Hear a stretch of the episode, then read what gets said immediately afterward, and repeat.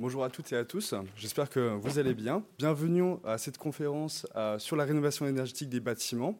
Alors, la rénovation énergétique, pardon, la rénovation énergétique des bâtiments, euh, c'est une pierre angulaire notamment de notre transition énergétique. C'est un vaste sujet. Et nous, en tant qu'entreprise, on a un rôle clé à jouer dans cette transition. Et notamment pour parler un peu de tous ces sujets, euh, j'ai le plaisir et l'honneur d'accueillir Pascal Courcel, directrice du financement de l'immobilier, de l'énergie et environnement chez BPI France. Justine Bain Touverez, avocate associée chez euh, LLC et Associés et Olivier Fora, président du groupe Patriarcat. Donc merci à, vous trois d'être venus à cette conférence. Alors pour peut-être commencer cette conférence, est-ce que Pascal, euh, vous pouvez donc du coup nous repréciser un peu de quoi on parle lorsqu'on parle de rénovation énergétique, euh, notamment par rapport à la, la DEET Merci Thomas. Bonjour à tous. Vous m'entendez bien? Oui, donc de quoi on parle? On va poser les règles principales de ce décret tertiaire qu'on appelle aussi dispositif éco-énergie tertiaire, donc DEET. Vous aimez, on aime bien les cycles en France. c'est un décret qui a déjà trois ans, hein, donc euh, juillet 2019. Euh, qui a posé les règles d'une baisse de consommation d'énergie. Euh, ça concerne quoi? Ça concerne les bâtiments à usage tertiaire du secteur public et privé. Alors ça veut dire quoi tertiaire hein, Qu'on s'entende bien? Euh, c'est par, pour simplifier, c'est par opposition au secteur primaire, qui est le secteur agricole, et au secteur secondaire, qui est le secteur purement industriel.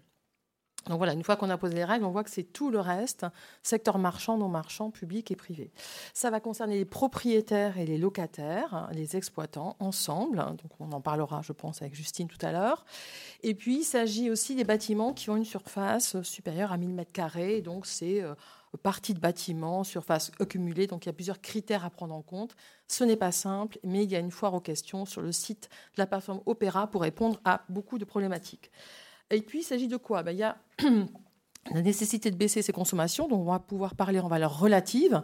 C'est moins de 40% pour 2030, moins de 50% à 2040 et moins de 60% à 2050. Vous voyez, ça commence à faire des baisses importantes. Pour cela, on se sert de quoi? D'une année de référence qui ne va pas être plus vieille que 2010. Donc il va falloir être très opportun sur cette année de référence où on va sûrement avoir consommé le plus. Et puis pour les bâtiments les plus récents, on va probablement plutôt travailler sur des valeurs absolues. Alors, elles ne sont pas toutes euh, parues, mais on va pouvoir s'étalonner par rapport à ça. La première date importante qui avait été décalée, c'est 30 septembre 2022 pour déclarer ses consommations de 2020 et 2021. Voilà, très résumé, ce que dit ce décret. Merci beaucoup Pascal. Alors c'est vrai que cette recommandation, elle nous pousse à agir. Et alors la première question que j'aimerais bien vous poser, euh, c'est notamment bah, comment on vit dans ces métiers, euh, dans vos métiers respectifs, dans vos activités respectives, comment on vit ce type de réglementation? Alors peut-être, euh, Pascal, tu, peux je, commencer Je poursuis, je suis lancée. Euh, d'abord, quand c'est sorti, moi j'ai trouvé que c'était pas très incitatif. Pourquoi? Parce qu'à ce moment-là, le prix de l'énergie était extrêmement bas. Rappelez-vous, hein, on, a, on a eu un moment où l'énergie est extrêmement basse et donc il n'y avait pas d'incitation financière forcément euh, pour prendre en compte ça. Et puis euh, ce décret, il est quand même là aussi pour baisser ses consommations, mais, l'idée c'est quand même de, baisser les émissions de gaz à effet de serre. Hein. Donc voilà, on a ça en tête. Hein. C'est pas parce que l'énergie aujourd'hui est extrêmement chère qu'on doit absolument être focus sur son bilan euh, financier, mais il y a aussi la participation à la réduction d'augmentation des degrés. donc il faut être sur le 1 degré 5 et puis donc c'est la neutralité carbone qui est engagée. Donc voilà, on a pris ça Puis finalement, on s'est dit comment est-ce qu'on l'aborde. On a du temps, on a euh, communiqué auprès de nos clients. Hein. on a été très didactique, notamment nos clients de financement euh, qui ont fait du crédit bail, puisqu'on était embarqué avec eux. Donc on a expliqué, on s'est formé en interne, on a mis en place tout un plan d'action pour être prêt, euh, pour communiquer et, mieux appréhender finalement les étapes qui allaient arriver pour nos clients et aussi finalement en tant que banquier pour nos encours immobiliers. Parce que quand on finance l'immobilier, on finance du long terme. Voilà comment on a passé le temps euh, depuis la publication de ce décret. Super, merci Pascal. Alors Olivier, euh, peut-être est-ce que tu peux nous repréciser un peu ton activité, ce que tu fais chez Patriarcat donc le groupe Patriarcat que je dirige est un acteur national de l'immobilier d'entreprise au, sens large. On accompagne des groupes plutôt multisites, euh, depuis euh, des acteurs qui, qui, sont en réseau, euh, des, groupes qui sont en réseau au niveau national ou des foncières. donc l'ensemble de nos clients, ça représente 15 000 sites à peu près en, France. On intervient sur tout le territoire. Et on accompagne toute la chaîne de valeur de l'immobilier d'entreprise on est investisseur parce qu'on a une foncière, mais on est également promoteur, constructeur, euh, entreprise de travaux pour la rénovation, euh, aménageur des espaces, donc avec la révolution des usages, euh, société de maintenance, et puis on, a un département énergie. Donc on adresse vraiment toute cette chaîne de valeur. Ça c'est important dans le, scope. et pour répondre à la question, comment est-ce qu'on l'aborde ben, en tant que, on va dire, prestataire de, services et, avec cette vue globale, tout dépend comment est-ce qu'on va se positionner quand on est euh, quand on est investisseur, euh, on, va le prendre comme une contrainte euh, et, il va falloir adapter nos bâtiments et transformer nos bâtiments. Euh, lorsqu'on est promoteur, il va falloir qu'on l'intègre dans la valeur d'actifs qu'on va pouvoir positionner sur le, marché. et puis, lorsqu'on est prestataire, intégrateur de, solutions pour les entreprises, on le vit comme une opportunité, bien évidemment, puisqu'en fait, ça, ça, impacte toute la stratégie du groupe dans ses orientations, pas uniquement le décret tertiaire, mais il y a la RE 2020 euh, qui, est importante, qui, arrive. Et donc, euh, on, le vit plutôt comme une opportunité en interaction avec le marché, dans la mesure où on va pouvoir déployer euh, l'ensemble des solutions d'accompagnement, parce que le, dire, c'est bien, mais on voit bien que au, sens global, la problématique, c'est justement d'avoir une vision macro de, l'immobilier qui va toucher depuis l'investissement jusqu'à l'exploitation et tout le cycle de vie du, bâtiment. Donc, euh, c'est une vraie opportunité pour nous. On estime que de manière directe, le décret tertiaire, ça va impacter à peu près 10 euh, à 15% de notre chiffre d'affaires en, croissance. Euh, nous, on est, une entreprise, on est basé au niveau national, on fait 60 millions, on a des d'euros de chiffre d'affaires, on est 80 personnes, voilà, et sur ce cycle de vie. Alors du coup, Justine, pour finir, est-ce que donc, du coup, tu, tu, peux nous repréciser un peu ton activité et comment donc, du coup, euh, tu as vécu euh, ces nouvelles réformes oui, très bien. Bonjour à tous. Donc euh, moi, donc je suis spécialisée en droit des affaires et en droit de l'énergie, responsable d'un pôle qui euh, existe à, peu près depuis euh, une petite quinzaine d'années. Donc on accompagne tout type d'acteurs, publics, privés, dans le, dans le montage de projets énergétiques, sur toute la chaîne de valeur de ces projets jusqu'au jusqu'au financement. Au début, quand on parlait de réglementation énergétique, c'était beaucoup une contrainte réglementaire. Donc déjà, c'était un gros travail de décryptage juridique, encore plus aujourd'hui par rapport à ce millefeuille de réglementation qui s'applique à tous. Donc c'est déjà de décrypter et ensuite de trouver les bons modèles juridiques pour appliquer ces réglementations. Et puis aussi, euh, on parle effectivement d'opportunités. Il y a des opportunités juridiques et fiscales. Euh, l'idée, c'est d'aujourd'hui de dire qu'un euh, bien immobilier qui ne répond pas à ces nouveaux standards de marché, quelque part qui ne suivent pas cette trajectoire conforme, des biens cédés ou loués se, voilà, se céderont ou se loueront moins bien demain si on ne suit pas ces réglementations. Donc il y a effectivement un levier d'opportunité, un levier d'optimisation qui qui est intéressant et ça, ça nécessite de faire évoluer notamment nos modèles juridiques. D'abord pour intégrer évidemment ces nouvelles caractéristiques réglementaires, ces performances énergétiques et environnementales, et aussi la valeur d'un bien, c'est sa qualité d'usage. On le voit par rapport à la hausse des prix de l'énergie, on, le voit par rapport aux aléas climatiques. Il faut que les modèles euh, fassent en sorte que tout ça euh, n'existe pas qu'à la réception des bâtiments, qu'à la rénovation énergétique, mais que ces enjeux, ces, ces performances-là euh, existent également au bout de, au bout de 30 ans. Ça, c'est l'exigence de durabilité que nous, avocats, on doit intégrer dans ces nouveaux modèles.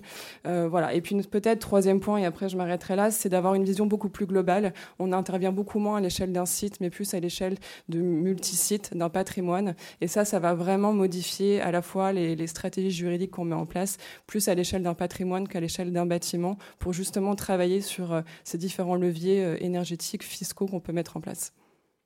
Super, merci beaucoup Justine. Alors comme tu l'as précisé Pascal euh, au, début, ce décret justement nous pousse à entreprendre aussi bien au niveau des bailleurs, mais aussi au niveau des locataires. Alors, une petite question euh, pour toi, Justine. Est-ce que tu peux nous éclairer sur ça? Qui a sa responsabilité dans tout ça? Est-ce que c'est le bailleur? Est-ce que c'est le locataire? Est-ce que donc, du coup c'est une, action conjointe des deux? Est-ce que tu peux nous dire? Alors justement, le texte euh, ne, ne, nous a pas euh, forcément aidé sur ce point-là, mais en même temps, on n'est pas démunis, euh, puisqu'il n'y a pas de clé de répartition des obligations, des responsabilités entre bailleurs et preneurs dans, dans, les textes. pour autant, il faut se référer au beau. On a des outils contractuels existants, on n'est pas démunis. Le bail, en fait, commercial offre des clés de répartition, notamment si on va à deux situations, on a un bail Pinel post-2014, vous avez déjà beaucoup d'obligations euh, d'information, euh, d'obligations liées au financement de travaux de performance énergétique, on va pouvoir identifier des clés de répartition. Dans le silence du bail, ça peut arriver, hein, les vieux beaux commerciaux, là on a des clés de répartition avec une dichotomie un peu directrice entre est-ce qu'on va être sur du, des travaux d'entretien ou des travaux sur l'enveloppe du bâti, et là on va pouvoir effectivement définir qui est responsable entre bailleur et preneur. Et puis après ce qu'on dit, parce que l'ADEME nous dit attention, règle un peu d'entente cordiale, il faut savoir à qui bénéficie cette valeur. On va naturellement, il y a une, réalité économique, une intelligence économique à avoir quand on va modifier les contrats, les baux. Euh, et attention, on ne modifie pas tous les baux, on va juste ajouter ces prescriptions liées au reporting et au financement de ces travaux de performance. C'est aussi de se dire quelle est la durée de mon bail? À qui profite cette valeur? Euh, Si on a des baux avec euh, d'une durée de 15 ans, naturellement, les preneurs vont bénéficier de ces économies d'énergie. Donc la participation du preneur est logique. Voilà. Mais après, il faudra, il y a des cas particuliers de mono-occupation, de multi-occupation, où tout ça, c'est une logique contractuelle qui est euh, maintenant qu'on a des modes opératoires, on est capable d'industrialiser ces démarches-là. Voilà. Mais d'abord, première référence, c'est les baux, et ensuite, je pense, une, une intelligence contractuelle à mettre en place par rapport au retour sur investissement et à la durée des contrats.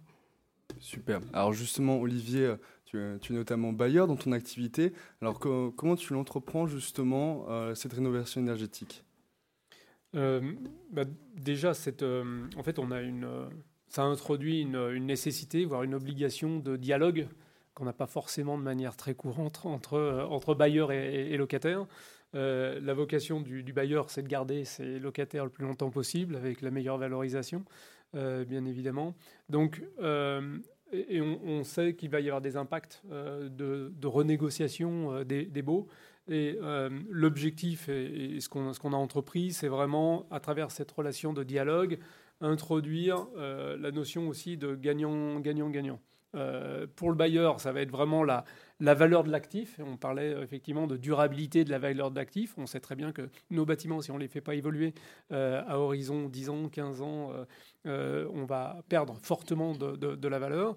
Et puis, on a vocation aussi à continuer, à, dans le cadre de renégociation de, de baux, éventuellement porter de l'investissement pour le cadre de, nos locataires. Donc, soit nos locataires ont la volonté eux-mêmes d'investir dans, euh, dans, des équipements principalement hein, euh, de, de, consommation, mais euh, c'est important effectivement aussi d'être capable de les accompagner dans des plans d'investissement avec éventuellement la réaffectation des investissements dans des loyers et rediscuter des durées de, de baux lorsqu'on est sur des échéances, on peut renégocier de, la durée ferme sur des baux. Donc c'est en fait, se mettre autour de la table et, euh, voilà. toute la difficulté, c'est trouver les bons interlocuteurs et euh, d'avoir la bonne chaîne de décision quand on, est, face à des groupes.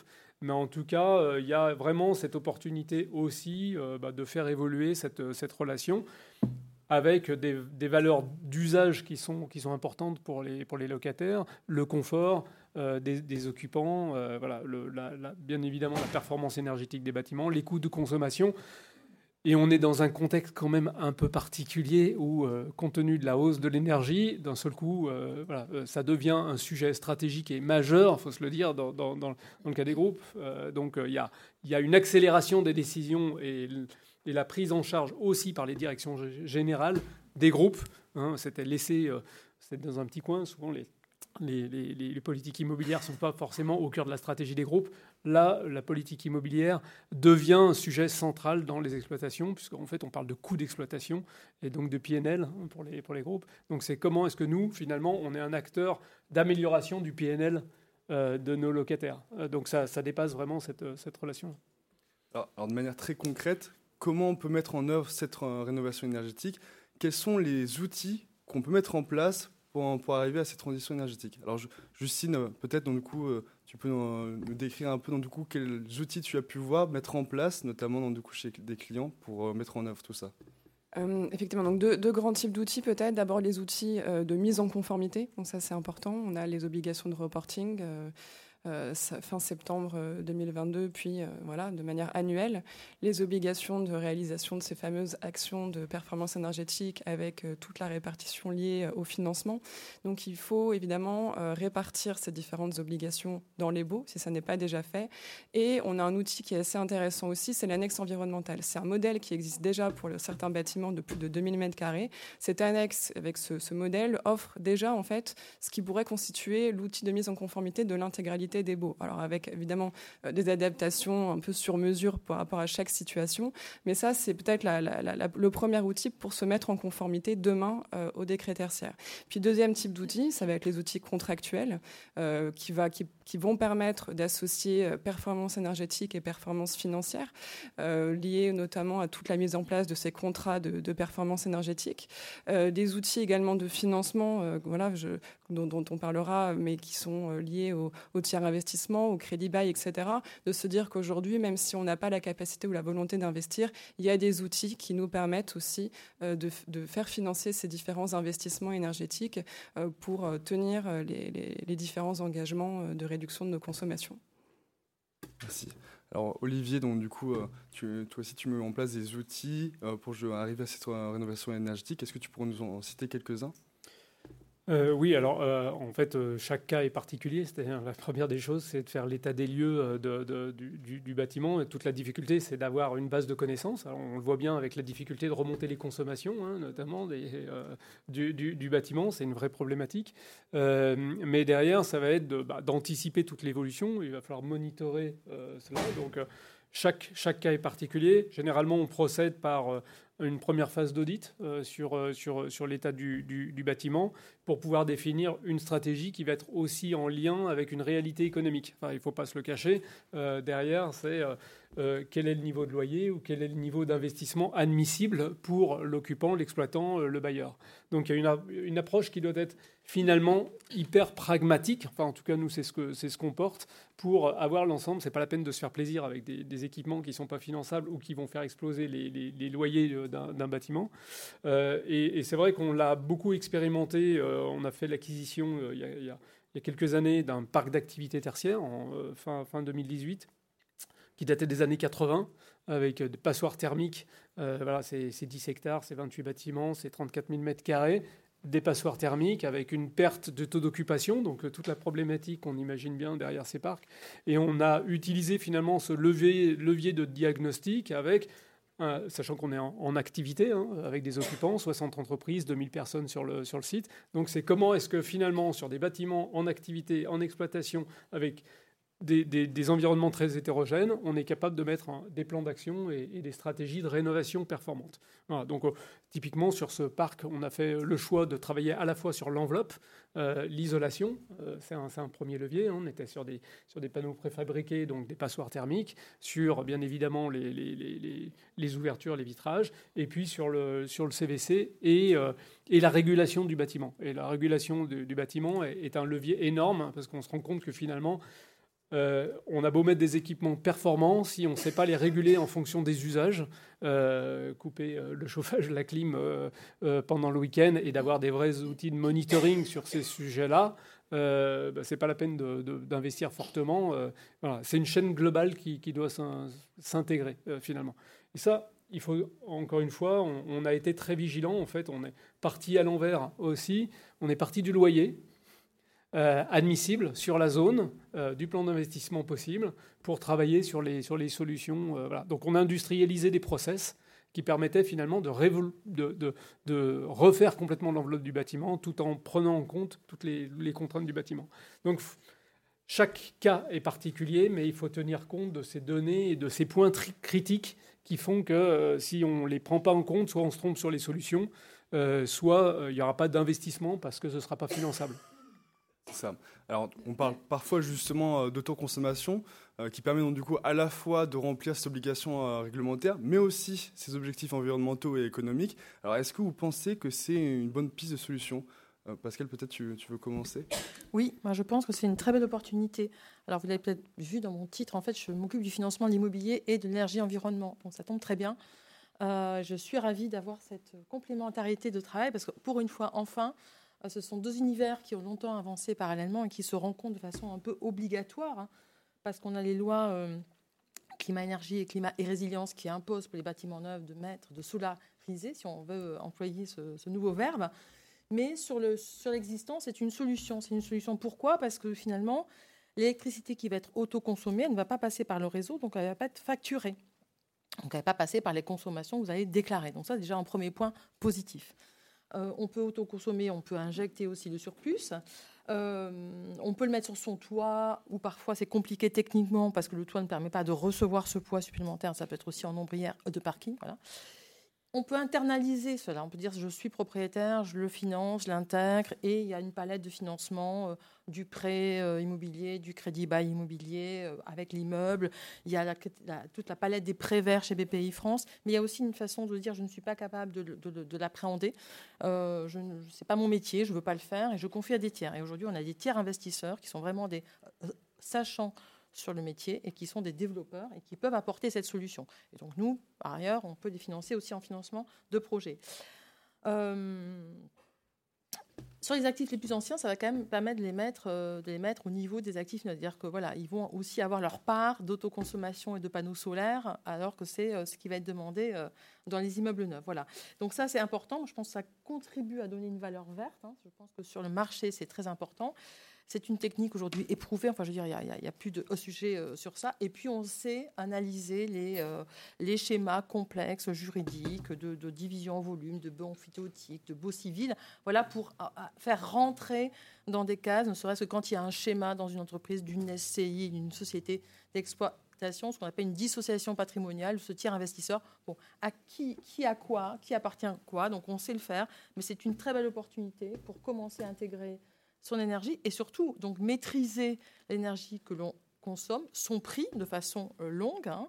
Euh, et aujourd'hui, on voit que ça participe à, créer une indépendance énergétique, une indépendance dans la consommation, une indépendance dans sa facture. Et on voit bien que c'est un, sujet qu'on aurait bien aimé euh, pouvoir anticiper et avoir déjà massifié finalement. Super. Alors Olivier, Justine, est-ce que du coup vous partagez un peu ce point de vue? Effectivement, pour, compléter euh, ce, que, ce que tu dis, Pascal, sur les, modèles juridiques euh, et, la fiscalité, on a des, opportunités euh, de, montage globaux et également qui offrent des opportunités d'exonération fiscale quand on fait l'autoconsommation. On a des dispositifs d'exonération fiscale en autoconsommation qui ne fait évidemment pas l'objet d'une facturation et d'un comptage, qui permet quelque part d'engranger des baisses de facture d'énergie, si on schématise, de 50 à 60 de, de la facture. Donc, euh, essayer de travailler sur, euh, sur tous ces modèles de tiers investissement. Aujourd'hui, il n'y a plus de blocage juridique. on se posait la question on a un propriétaire, exploitant, utilisateur, locataire. Tout ça, c'est du montage. On fait effectivement, il y a les baux. Euh, on garantit la jouissance, on sécurise le foncier, la jouissance de la toiture. Et puis, on va faire ces montages entiers investissement qui vont permettre aussi d'intégrer les actions de réduction de consommation. On va faire des contrats de prestation de services intégrant autoconsommation et réduction de consommation au titre du décret tertiaire. Et puis, on va se rendre compte que les revenus, notamment liés à la fiscalité euh, de l'autoconsommation, vont permettre d'amortir les actions de réduction de consommation pour euh, remplir nos obligations d'efficacité énergétique. Donc on a des modèles contractuels assez, euh, assez intéressants. Et puis quand on, raisonne à l'échelle d'un patrimoine, euh, de 200 sites par exemple, on va pouvoir effectivement définir ces scénarios énergétiques et on voit que l'autoconsommation, quand on fait ça sur l'ensemble des sites, bah, ça, permet parfois de remplir cet objectif de moins 40% juste en autoconsommant. Alors il ne faut pas oublier naturellement l'amélioration de la performance du bâti, mais d'où la nécessité de bien coupler ces enjeux dès le départ dans des modèles contractuels euh, globaux, étant précisé qu'un site qui ne pourra pas justement être rénové au titre du, décret tertiaire parce que c'est un bâtiment haussmanien ou parce que c'est compliqué, il n'y a pas de foncier pour mettre des panneaux photovoltaïques, il y a toujours cette, notion aussi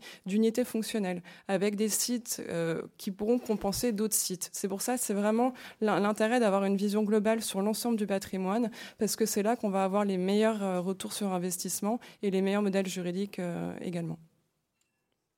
Super. Olivier, est-ce que euh, tu veux compléter?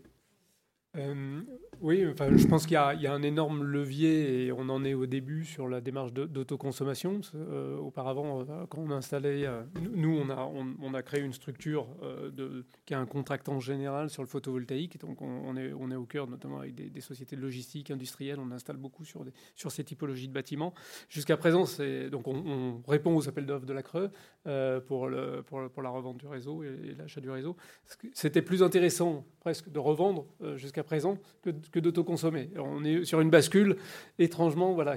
Donc il y, a un vrai intérêt euh, d'autoconsommer, enfin en tout cas qui, qui, qui, s'agrandit. On ne va pas pouvoir effectivement installer parce qu'il va falloir tenir compte aussi des contraintes techniques du bâtiment. Est-ce qu'on est en multipropriété, en copropriété ou pas? Ou est-ce qu'on est sur son propre bâtiment? C'est très compliqué sur des bâtiments existants, euh, sauf sur des toitures amiantées parce qu'on arrive à, à, compenser le poids de charge. Mais aujourd'hui, on a des problématiques de, de coûts. On va dire tous les modèles économiques sont en train d'être rebattus par l'augmentation du prix de l'énergie. Ce qui, n'était pas viable économiquement euh, euh, ou avec des, coûts trop importants euh, sur des retours d'investissement trop longs devient viable compte tenu de l'augmentation de l'énergie. Et là, il y a toute une stratégie et on en est vraiment au, début. Ça va être très intéressant à la fois d'autoconsommer. Demain, je, pense qu'on va aussi euh, réfléchir à du, euh, ce qu'on appelle le, bâtiment grid ou le smart grid, hein, c'est-à-dire être capable, à travers un bâtiment existant, de régénérer sur les bâtiments de proximité euh, de la consommation, donc euh, fournir dans, mes, dans mon voisinage proche de, de, de, l'électricité. Et puis, il y a toute la notion de stockage qui va être intéressante. Et, et là, de la même manière, il y a aujourd'hui des, des, solutions de stockage. Les véhicules électriques font partie euh, des capacités de stockage. C'est-à-dire qu'aujourd'hui, on voit bien qu'il y a l'installation de, de, de, bornes de manière massive.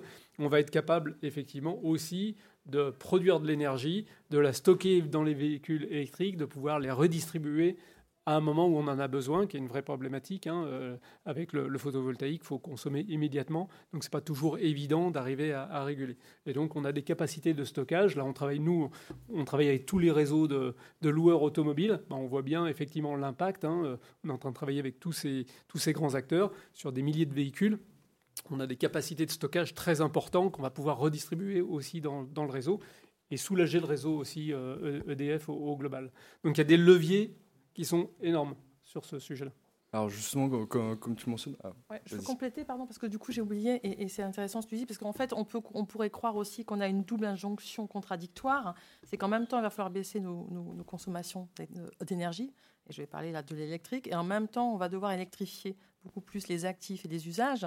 Donc on peut, on peut dire que voilà, ça, ça, peut être assez contradictoire puisque la massification des installations de bornes peut poser une problématique. Donc il y a ces solutions d'autoconsommation, de stockage dont tu parles, Olivier. Donc voilà, il faut, il faut avoir en tête qu'il y a beaucoup de, compétences sur le marché pour répondre à ces injonctions contradictoires de premier abord.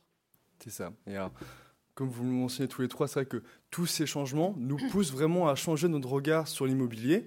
Alors maintenant que Pascal, justement, euh, chez BPI France, alors comment maintenant on aborde la valorisation euh, d'un actif, d'un bâtiment euh, aujourd'hui?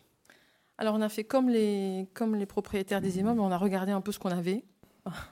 On a regardé nos encours immobiliers, déjà, savoir voilà, d'où est-ce qu'on venait. Alors, on est un acteur du financement immobilier assez important. En tout cas, dans notre part de financement annuel, ça représente entre 20 et 25% avec du prêt hypothécaire, du crédit bail. Donc voilà, donc on, on, sait faire, on aime cette matière. On a des équipes internes qui sont professionnelles, qui sont basées dans les régions, qui analysent les actifs et qui les expertisent et qui leur donnent des valeurs. Donc on s'est rapproché euh, des experts immobiliers, hein, notamment de la Frexim, hein, qui est l'association qui regroupe tous les experts immobiliers. Les experts, eux, ils analysent en observant le marché. Donc pour le moment, il n'y avait pas encore d'éclairage de valeur verte proprement opérationnel dans leur rapport d'expertise. Maintenant, on est en train de travailler un peu une grille ensemble, une grille, je dirais, euh, RSE immobilier, voilà, où le E est une partie prenante plus forte que le S et, euh, le R. Donc c'est important. Donc on, voit qu'il y a quand même une communauté d'intérêts et d'experts qui travaillent sur la valeur verte. Donc on y contribue. On a euh, séparé un peu en deux nos encours immobiliers. On avait des actifs qu'on considérait comme assez verts, c'est tout ce qui était réglementation thermique 2012, hein, voilà, qui sont au meilleur niveau, même si c'est ils vont rapidement être devancés par la RE 2020. Et puis les autres, et puis dans les autres, on a fait un tri en disant ben voilà, on va regarder ceux qui vont qui vont approcher 2030 et on va essayer d'accompagner nos entreprises pour les mettre en transition. Voilà, il ne s'agit pas tant de d'assurer une sécurité sur nos encours, même si on a le régulateur qui nous demande un peu où en sont nos risques physiques, climatiques et de transition, mais il s'agit aussi de mettre nos clients en transition pour deux urgences, réduction des émissions de gaz à effet de serre, crise, euh, crise euh, de, l'énergie, donc vraiment les mettre en transition. Donc avec cette analyse, on a euh, défini un panel de nombre d'actifs que l'on peut aller approcher. Voilà. Et on n'a pas envie de sanctionner non plus. Hein. on n'est pas dans, cette approche-là. Donc tous les actifs qu'on va considérer comme étant en transition, qui vont se mettre dans un audit, dans, des plans d'action, qui ont des labels de bon niveau, qui ont déjà des normes de construction de bon niveau, bah, cela on va un peu bonifier le taux de capitalisation qu'on va appliquer pour le valoriser et ils vont ainsi avoir accès peut-être à des durées de financement un peu plus longues, voilà, ou à une capacité de dette un peu plus longue. Voilà, ça c'est important. Mais on ne veut pas non trop disqualifier, on veut surtout entraîner, voilà, mettre en transition. C'est là-dessus qu'on va jouer sur une valeur future qui ne sera pas au bon niveau. Donc on va les accompagner sur des financements plus courts pour les obliger un petit peu à réfléchir à ça, voilà, sans sanction. C'est vrai que quand on vous écoute, en tout cas, on sent vraiment que la rénovation énergétique, c'est vraiment un levier de performance alors donc, euh, alors Olivier, justement, je vais m'appuyer notamment sur, euh, sur ton expérience, sur ton retour d'expérience. C'est comment on arrive justement à utiliser ce levier de performance, mais sans faire forcément évoluer de manière trop conséquente ses coûts. Euh, bah, globalement, quand on fait des économies d'énergie, et d'autant plus avec le coût de l'énergie actuelle, on, a plutôt tendance à faire baisser ses coûts d'exploitation. Donc, il faut, mettre, en relation l'effort d'investissement et, et, l'économie. Donc, il y, a, beaucoup d'outils euh, différents. Est-ce que je fais de, du, CAPEX, hein, euh, de, l'investissement pur et dur Est-ce que c'est -ce sur mes fonds propres? Est-ce que je fais du levier euh, de dette hypothécaire? Je pense que tu, nous en parleras. Il y a des solutions aujourd'hui de, financement de crédit bail qui, est, intéressante aussi pour accélérer finalement ces, mutations. Il, euh, ce qu'on essaye de faire, c'est systématiquement mettre en relation euh, l'économie euh, générée par rapport à l'investissement global. Si je prends la casquette bailleur, et notamment sur le parc d'activité que, que, j'évoquais tout à l'heure, on a fait faire des études très précises et on les a monitorées derrière pour, pour valider nos, études. On a amené à peu près 12 euros de euh, d'économie euh, au mètre carré euh, une fois qu'on avait fait notre, notre, nos, travaux de rénovation sur un loyer moyen dans cette zone qui était de, 150 euros. Donc on voit qu'on est sur à peu près 8% d'économie, ce qui nous a permis aussi de renégocier finalement un loyer en proportion parce qu'on a amélioré le confort, on a amélioré le bâtiment et on, a pu effectivement retravailler aussi les espaces des bâtiments de nos clients. Donc le but c'est à ISO coût pour le bâtiment, quelle amélioration on apporte euh, et quelle redistribution on va pouvoir faire effectivement entre l'investisseur et euh, qui peut être l'exploitant euh, et, directement le compte d'exploitation de l'entreprise. Merci. Alors c'est vrai que tous ces projets de rénovation énergétique, ils ont quand même un, coût, hein. ils ont quand même un coût à supporter. Alors Pascal, comment on fait concrètement pour financer cette transition énergétique et comment on fait pour financer donc du coup cette rénovation? Alors, nous avons travaillé sur ce qu'on appelle un continuum. C'est-à-dire, on s'est dit, on va, aller voir nos clients, on va leur dire qu'il faut se mettre en transition, oui, et alors, après, comment ils font qui, qui vont-ils voir? Donc, on s'est dit, il faut, faut qu'on aborde ça sous un angle pratique. Donc, on a fait un appel à manifestation d'intérêt par notre équipe accompagnement euh, pour lancer un diagnostic. Hein. Euh, dans la palette des diagnostics chez BPI France, il y a déjà le Diag EcoFlux hein, qui, a, qui, a, vraiment une belle, belle réussite et qui a témoigné d'économies importantes sur ces flux, euh, eau, énergie, etc. Il y a un Diag Décarbonation hein, qui, qui, est vraiment beaucoup plus pour les, industries. Et là, c'est un diag Perfimo. Donc, on est dans la performance immobilière. Cet appel à manifestation d'intérêt auprès de bureaux d'études hein, de toute la France. Un cahier des charges très, précis, euh, piloté avec l'ADEME, la T2E, pour définir les, points d'attention d'audit, une visite sur site et, donc euh, de l'analyse, des CAPEX, des économies attendues, de façon à ce que l'entrepreneur puisse définir un plan d'action. Et donc, une fois qu'on a ce diagnostic, hein, sur lequel on a figé un tarif horaire homogène pour toute la France, avec donc des experts, je crois qu'on en a une 70 à peu près un peu partout, et qu'on est amené à, multiplier si, si, euh, si, tout le monde euh, se met à, vouloir ce, ce diag. ensuite, on fait quoi? Ben, On va travailler sur le financement. Parce qu'en fait, ce qui nous, ce qui nous importe, c'est considérer que cette dette de rénovation énergétique, c'est un peu une dette atypique, c'est une dette climat sur laquelle il faut absolument embarquer les entreprises. Donc, on va être vraiment sur du sur-mesure. C'est-à-dire qu'il n'y a pas un produit unique qu'on va aller offrir. On va regarder quelle dette historique était présente Est-ce qu'on va refaire du refinancement, donc allonger Est-ce qu'on allonge une dette qui est existante On va rajouter euh, un financement complémentaire euh, pour euh, les travaux. On intégrera d'ailleurs le coût du diag dedans parce que voilà, ça peut paraître. Aujourd'hui, le coût du diag, c'est entre 3, 3 et 15 000 euros selon la taille et la complexité, hein, mais on va l'intégrer, on va le rembourser à l'entreprise. Donc on va se mettre dans cet accompagnement, c'est-à-dire en fonction des options de priorisation de travaux qui vont être faites on va considérer que l'immeuble sera en capacité d'atteindre les seuils du décret. Donc nous, on vise plutôt 2040, euh, c'est mieux. Et donc à ce moment-là, on, on, considère qu'on a vraiment une vraie valeur d'actif pérenne sur ce marché. Et je ne vous dis pas tout ce que ça comporte de valeur d'actif, de qualité de vie au travail, d'attrait, de sens de l'entreprise. Voilà, Ça, ça, sert beaucoup de causes. Donc on est dans cette démarche, un continuum, un diag et un financement. Il y a le financement par prêt hypothécaire, il y a le financement par crédit bail immobilier qui est aussi un quelque chose qui est toujours apprécié par toutes les banques, voilà. Et on est toujours dans cette dynamique de cofinancement, d'entraînement des entreprises et des banquiers avec nous. Merci. Et cette dynamique, elle, est vertueuse. Hein. ça permet vraiment du coup d'apporter une nouvelle valeur justement à, ces, actifs.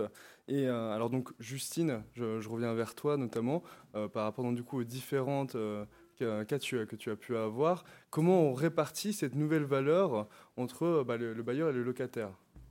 La, répartition de, valeur, déjà, il y a une règle un peu juridique qui euh, veut que les biens, tous les équipements, en fait, euh, aussi, reviennent dans le patrimoine du bailleur. Donc euh, ça, c'est évidemment euh, quelque chose qu'il faut se dire dès le départ, au moment où on répartit justement la charge du financement. La valeur profite finalement au bailleur. Après, euh, voilà, ce que, ce que je disais un petit peu tout à l'heure, c'est que ça va dépendre aussi de la durée des baux. si on est sur des durées assez importantes, on sait que cette valeur, du fait justement des économies d'énergie liées aux réductions de consommation, mais aussi aux économies financières qu'on va pouvoir engranger parce qu'on aura fait baisser sa facture d'énergie grâce à l'autoconsommation, euh, nécessairement, on sait que ces économies-là vont bénéficier euh, aux preneurs. Donc, sur euh, le, plan très juridique, oui, ça bénéficie au, bailleur, ça retourne dans sa propriété, mais ensuite, il faut voir ce qui est créé dans le temps pour avoir une logique aussi sur les gisements d'économie d'énergie qui, profitent aux deux parties. Puis après, il y a une logique aussi derrière de, gestion immobilière des bailleurs avec éventuellement des, changements d'affectation où là, le, bailleur finalement n'aura que faire de ces, de ces différents équipements et préférera parfois des, remises en état. Euh, et, tout ça peut justifier aussi dans la répartition de, de valeur justement ces variations qu'on est juridiquement fondé à faire sur les loyers, sur l'augmentation et la baisse, si c'est justifié. Si la valeur profite aux preneurs, on pourra éventuellement augmenter les loyers. Voilà, tout ça, c'est un, peu un jeu de, bon équilibre économique euh, à, maintenir dans les, différents contrats pour que chaque partie s'y retrouve en fonction toujours hein, de ce qu'on dit, le rapport entre économie d'énergie, retour sur investissement. C'est vraiment la stratégie initiale qu'il faut mettre en place et qui va guider finalement les relations contractuelles entre, entre chaque partie et la répartition de, de cette valeur. Merci Justine. Alors pour, terminer un peu cette, conférence, j'aimerais vous poser une question un peu ouverte à, tous les trois, parce que c'est vrai qu'on a tous euh, des niveaux de maturité différents dans nos entreprises. Certaines ont commencé à envisager la rénovation énergétique il y a 15, 20 ans, certaines commencent à se poser la question euh, euh, maintenant. Donc du coup, comment on adapte sa transition et sa rénovation énergétique en fonction de sa maturité? Est-ce que du coup, vous pourrez répondre un peu à cette question ouverte? Alors, euh, moi, j'ai démarré un petit tour de France en faisant des petits déjeuners sur la rénovation énergétique des, bâtiments pour nos clients. Donc voilà, donc il y aura quelques dates. Euh, et donc, je, rencontre des chefs d'entreprise et je leur parle. Euh, donc, il y a des prises de conscience très intéressantes. Il y a des gens, effectivement, qui ont intégré ça. Et puis, il y en a beaucoup qui ne savent pas trop comment s'y prendre. Soit qui n'ont pas vraiment compris que le décret tertiaire était aussi pour eux à la limite, même quand on n'est pas dans les 1000 mètres, mais qu'on n'en a que 900, rien n'empêche de s'y mettre aussi. Donc ça, c'est vraiment une valeur d'actif qu'il faut avoir en tête. Hein. C'est pas les, superficies, ça s'arrête pas là, juste avant et après. Euh, moi, ce que, je, rencontre en termes de problématiques de, de maturité, c'est peut-être toute la chaîne de valeur d'accompagnement amont-aval. C'est-à-dire que quand on voit qu'aujourd'hui, on a aussi des schémas de construction neuve qui intègrent des panneaux ou qu'il faut mettre des panneaux sur de l'ancien. On a parfois euh, toute une chaîne de compétences à mettre en transition aussi, en formation. Et là, je, je, voilà, c'est pas une critique du tout, mais, mais c'est les maîtres d'œuvre qui ont peut-être moins, les maîtres de conception qui ont peut-être un, besoin de, de comprendre comment ça s'intègre parce qu'on va se retrouver sur des schémas de copromotion parfois quand on a la réparation du bâti, une enveloppe qu'Olivier va faire, mais c'est bien parce qu'il intègre tous les panneaux solaires aussi. Mais si c'est pas lui et c'est une entreprise et qu'il y a des panneaux solaires qui viennent d'un tiers, il y, a des, quand même des co-promotions, il y a des co-responsabilités, il y a des sujets d'assurance. Il y a toute une chaîne de valeur qui doit aller dans, dans le même sens. Donc cette maturité-là, elle n'est pas encore acquise.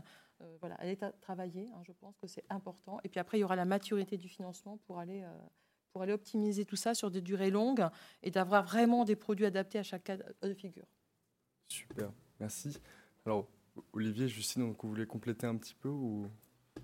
Juste pour, euh, pour compléter d'une façon un peu plus euh, générale, euh, en fait, c'est directement rattaché à, à, la valeur que porte l'entreprise, le chef d'entreprise, les, dirigeants. Euh, il y a des dirigeants qui n'ont pas attendu euh, les lois et les décrets pour se dire que l'impact environnemental ou en tout cas la responsabilité sociale de l'entreprise était, était impactante pour son entreprise et donc a déjà introduit des responsables RSE, une démarche ISO, etc. Donc il y a des entreprises qui sont proactives, et comme d'habitude, il y en a qui ne sont euh, pas proactives et qui attendent que finalement d'être au dos du mur, soit par la loi, soit par des contraintes budgétaires, pour anticiper. Et ça, c'est la nature même des dirigeants. Donc je pense que la prise de conscience, elle va être importante au niveau des dirigeants. Il y a des dirigeants qui mourront euh, parce qu'ils n'auront pas su faire évoluer leur entreprise. Enfin, on parle de ça. Hein, euh, clairement. il y a l'impact également extra-financier de la valeur des entreprises. donc, voilà, soit on a une approche parce qu'on porte des valeurs au, niveau de son groupe, soit c'est essentiellement financier. Les deux peuvent être liés, c'est ça qui est intéressant aussi. Euh, les, dirigeants éclairés euh, voient bien effectivement euh, tout l'impact vis-à-vis des collaborateurs. On, parle d'attractivité, de problématiques de recrutement. Eh ben, la valeur environnementale aujourd'hui parle davantage aux jeunes générations et ne pas porter ces valeurs-là, c'est bah, se suicider durablement. Super. Alors Justine, est-ce que donc du coup tu, tu veux avoir la main de la fin? Oui, euh, pour euh, compléter en, deux mots, nous, notre accompagnement, c'est vrai qu'il a, radicalement changé. Euh, avant, on était un petit peu en décryptage, on était en, définition de, gros montages juridiques. voilà, aujourd'hui, on se trouve effectivement, et c'est pour rebondir aussi sur ce que disait Olivier, c'est que on, explique tout ça, tous ces montages-là et ces modèles d'affaires à la fois aux, directions financières, direction générale, direction technique, direction immobilière. donc, c'est tous ces mondes-là finalement qui doivent se, parler ensemble avec des enjeux finalement assez communs. Donc, euh, et puis effectivement, après, c'est l'accompagnement euh, beaucoup plus global en fait qu'on doit, doit faire euh, de la stratégie de ces différents montages jusqu'à l'accompagnement effectivement sur une opération immobilière avec ces ensembles contractuels qu'il faut adapter de l'acte de réservation des différentes VFA, BFA, règlement de copropriété, ASL. Donc en fait, nous-mêmes, notre métier, il évolue beaucoup par rapport à ça. Et voilà, aujourd'hui, on a moins de, difficultés à convaincre parce qu'on sait que ce sont des, des, des coûts qui sont parfois futurs, mais de moins en moins, mais en tout cas certains pour, euh, pour tous les dirigeants. Merci beaucoup. Merci beaucoup euh, Pascal, Justine et Olivier d'être venus aujourd'hui donc nous partager euh, votre expertise et votre retour d'expérience. donc du coup, merci à vous pour votre attention et je vous souhaite de passer une bonne journée. Merci beaucoup.